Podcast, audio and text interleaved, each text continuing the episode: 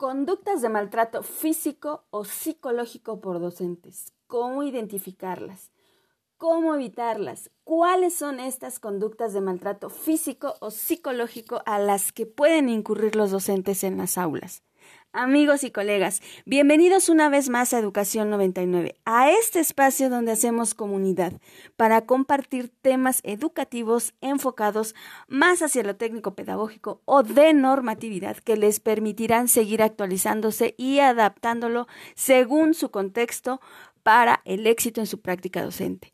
Yo soy Angélica Turrado, aquí en Educación 99, lo que te faltaba.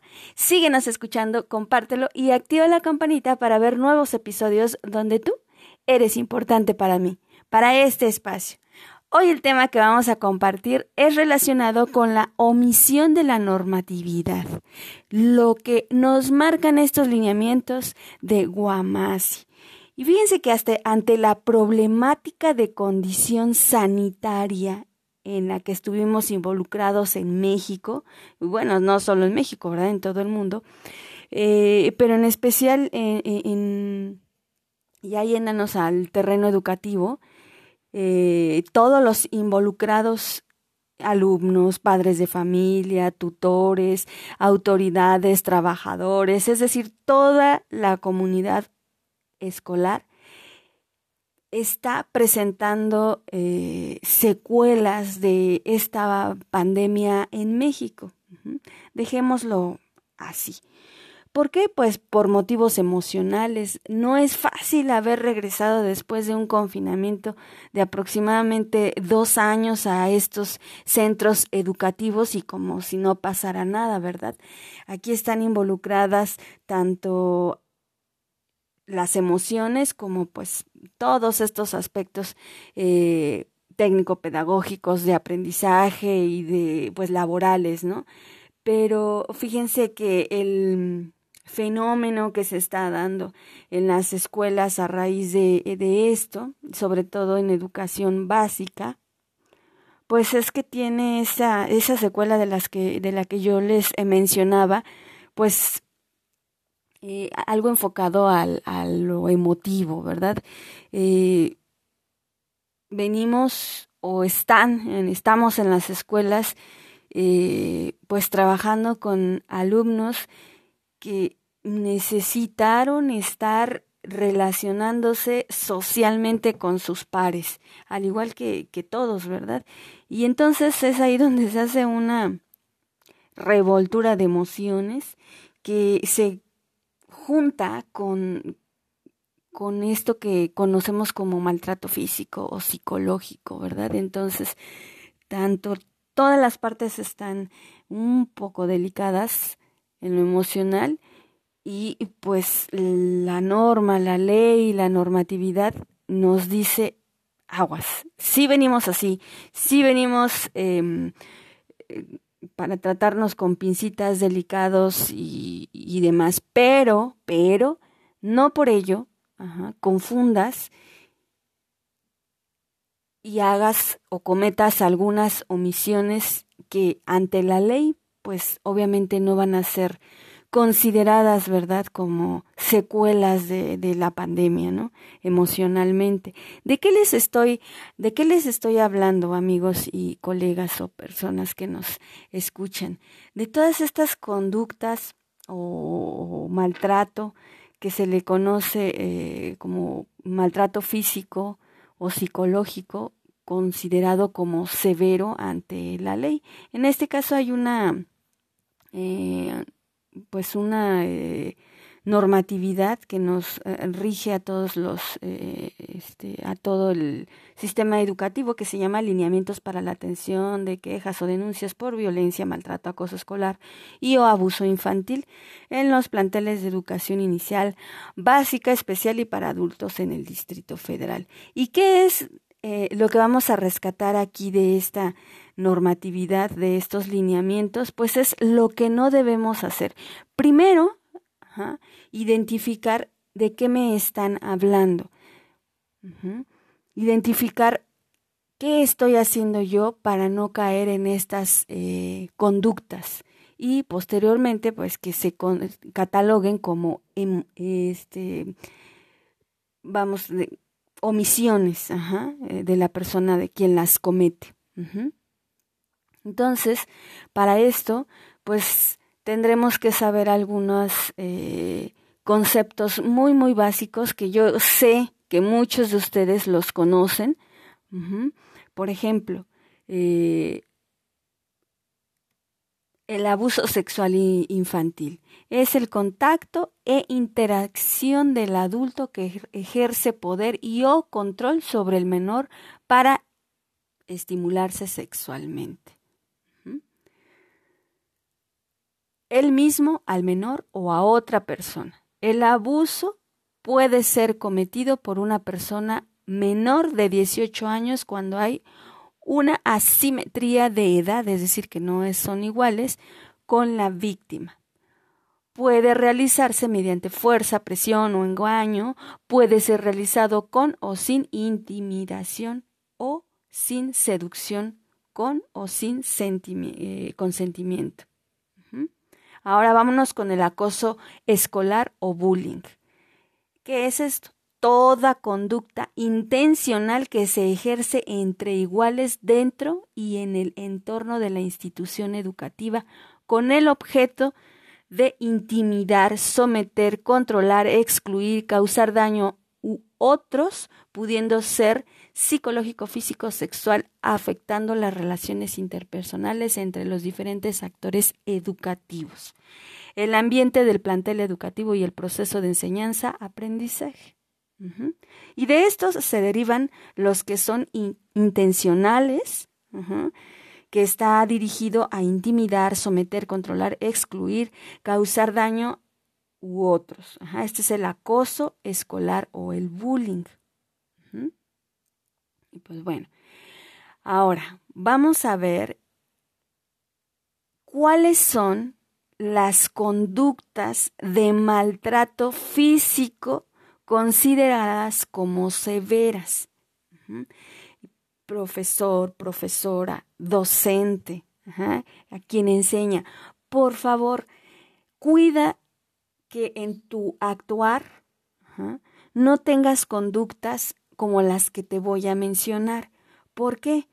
Porque, pues a lo mejor yo no te estoy diciendo que lo hagas, ¿verdad? Pero no nos damos cuenta de lo que hacemos. Entonces, mucho cuidado con eso para no eh, pues ser eh, causantes de maltrato físico eh, considerado como severo hacia los menores. ¿Qué es esto? ¿Qué son las conductas de maltrato físico consideradas como severas ante la ley?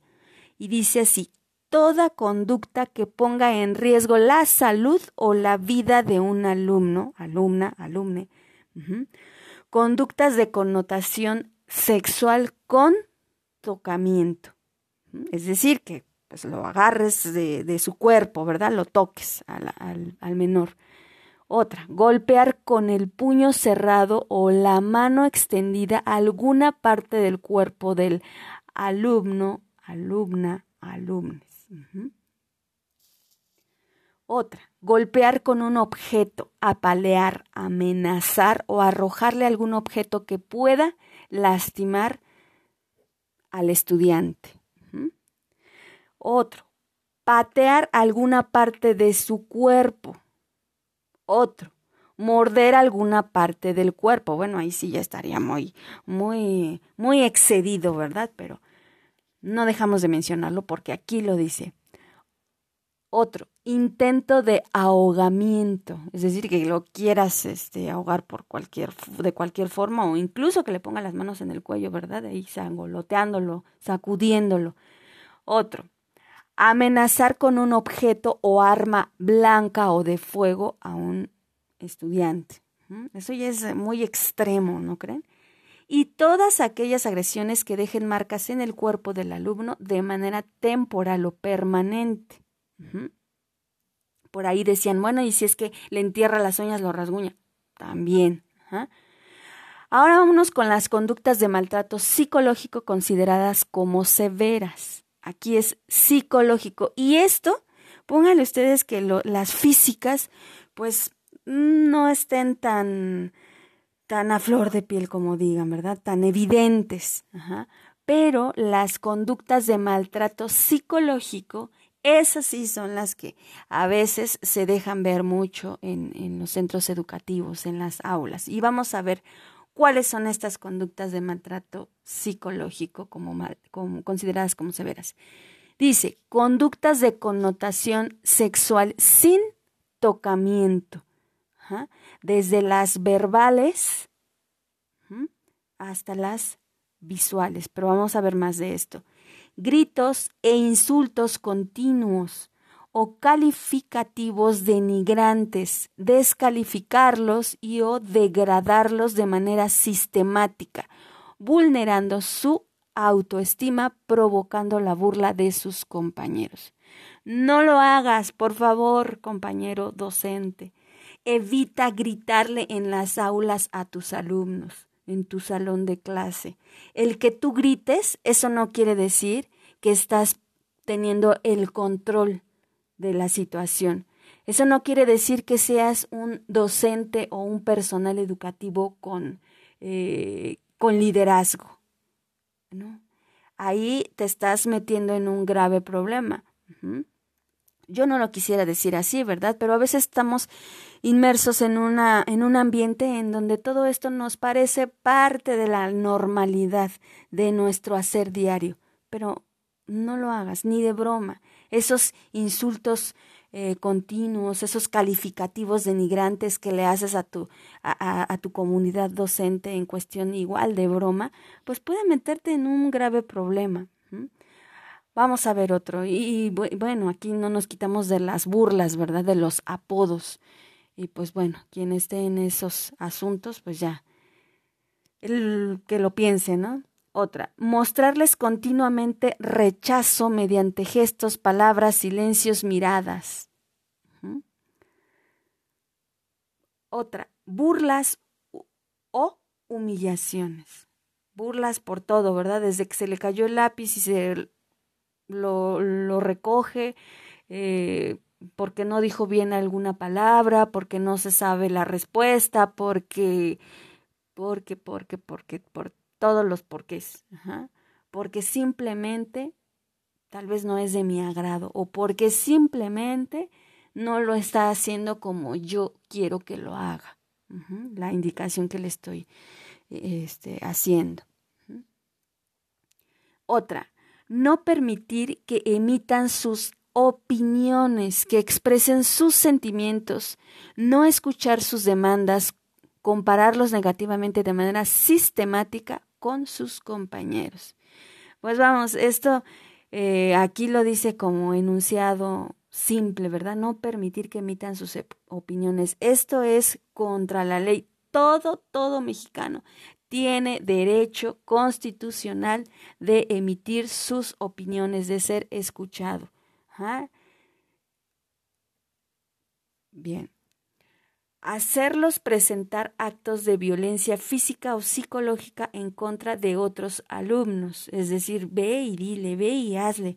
Mm, incrementar estas eh, conductas de discriminación entre los alumnos expulsarlos o amenazar con expulsarlos del salón de clases o de la escuela. Las amenazas, recuerden que ya no funcionan, ni ellos no las creen.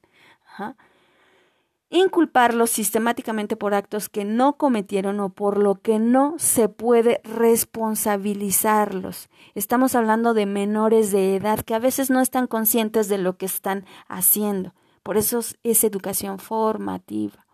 Hay que ayudarlos, hay que guiarlos, no hay que culparlos, humillarlos, calificarlos. Bien, otro que es la, la peor, eh, bueno, no hay peor, ¿verdad? Pues es, no deja de ser una conducta. Dice encerrarlos, mantenerlos aislados o prohibirles el contacto con sus compañeros, negarles, negarles la salida al recreo o a las actividades de desarrollo físico ustedes no salen al recreo porque no me hicieron caso, no terminaron la actividad. o porque no me hicieron caso en la formación, entonces se van a quedar sin descanso hasta que me hagan caso, ¿verdad? Porque como no me escucharon, no hicieron lo que yo dije, ahí va el, la amenaza y ahí va la prohibición y entonces pues estamos cometiendo esta conducta de maltrato psicológico, ¿verdad? A veces no nos damos cuenta y creemos que es parte del liderazgo o de la amenaza o de que si así, sí, así y solo así me van a hacer caso. Pues no, hay muchas, muchas formas. Entonces, eh, pues derivado de estas conductas, se pueden calificar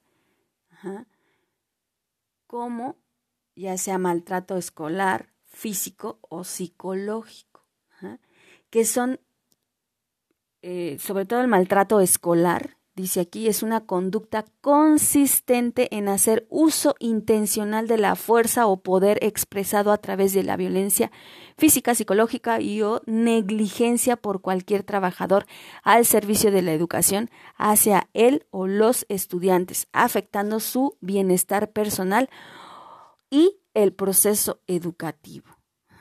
Es decir, si tú cometes cualquiera de estas faltas, este, actitudes eh, y demás, pues obviamente se va a ver afectada tu, tu comunidad escolar. ¿Por qué? Porque va a haber grupos que se van a quedar sin maestro, va a haber grupos que no van a estar al 100 con los aprendizajes y pues vamos, tu escuela se va a volver pues un caos en lo que todo este proceso eh, termina, ¿verdad? Y luego es, resulta que en las investigaciones que se hacen, pues no solamente es a un alumno, a un grupo, sino a todos en los que el docente comete estas conductas.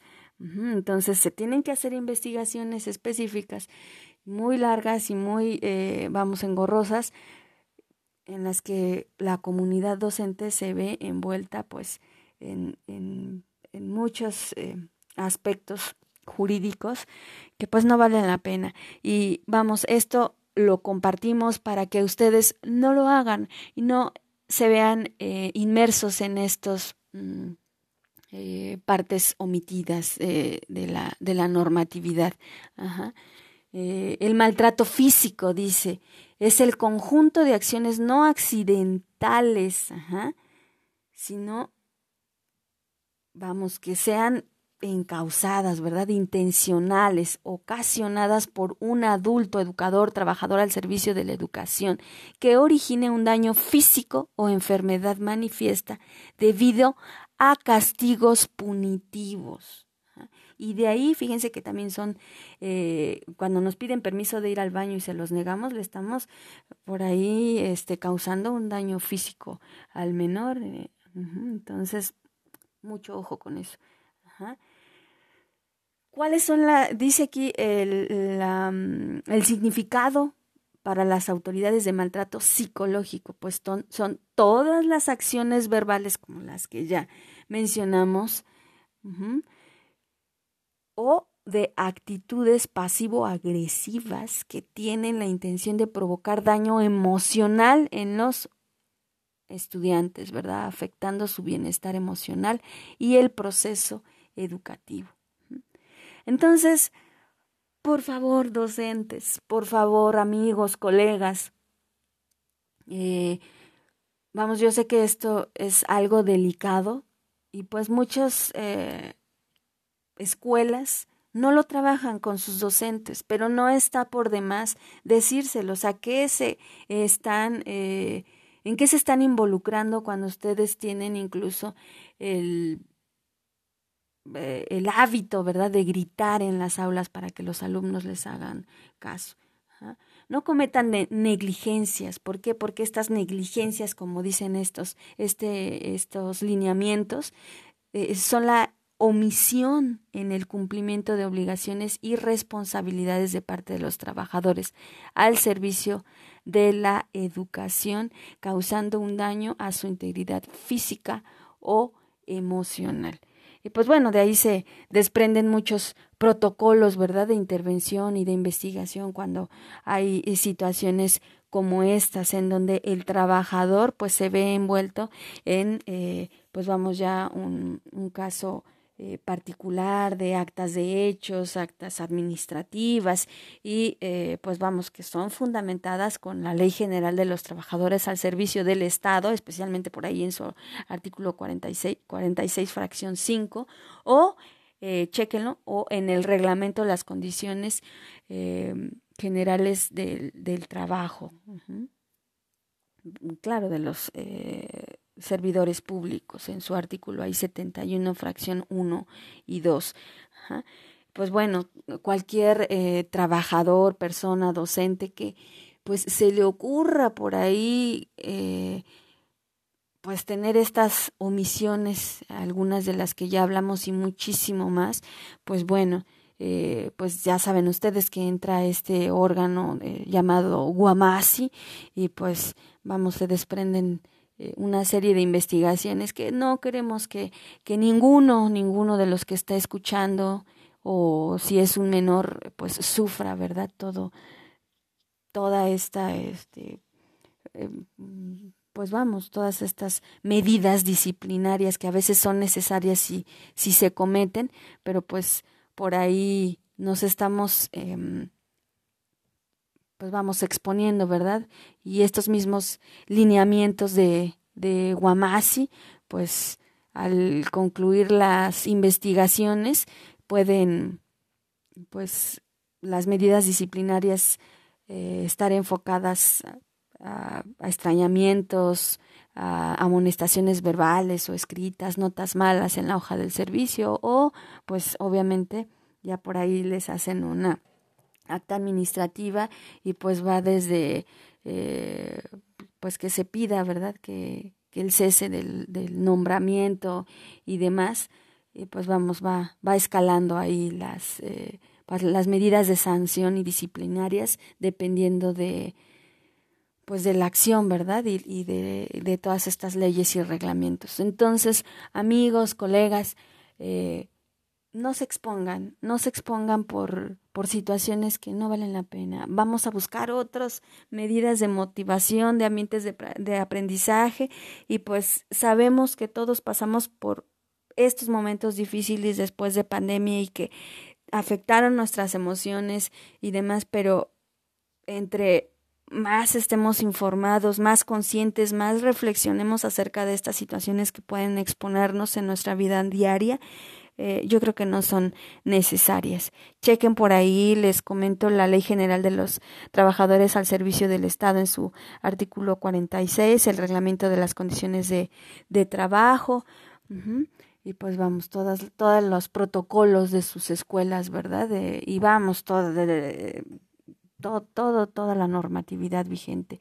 Eh, pues bueno, eh, me despido de ustedes. Ha sido un placer una vez más y esto fue un poquito más de lo que te faltaba aquí en Educación 99. Nos vemos, bye bye y hasta la próxima. Un fuerte abrazo. Bye.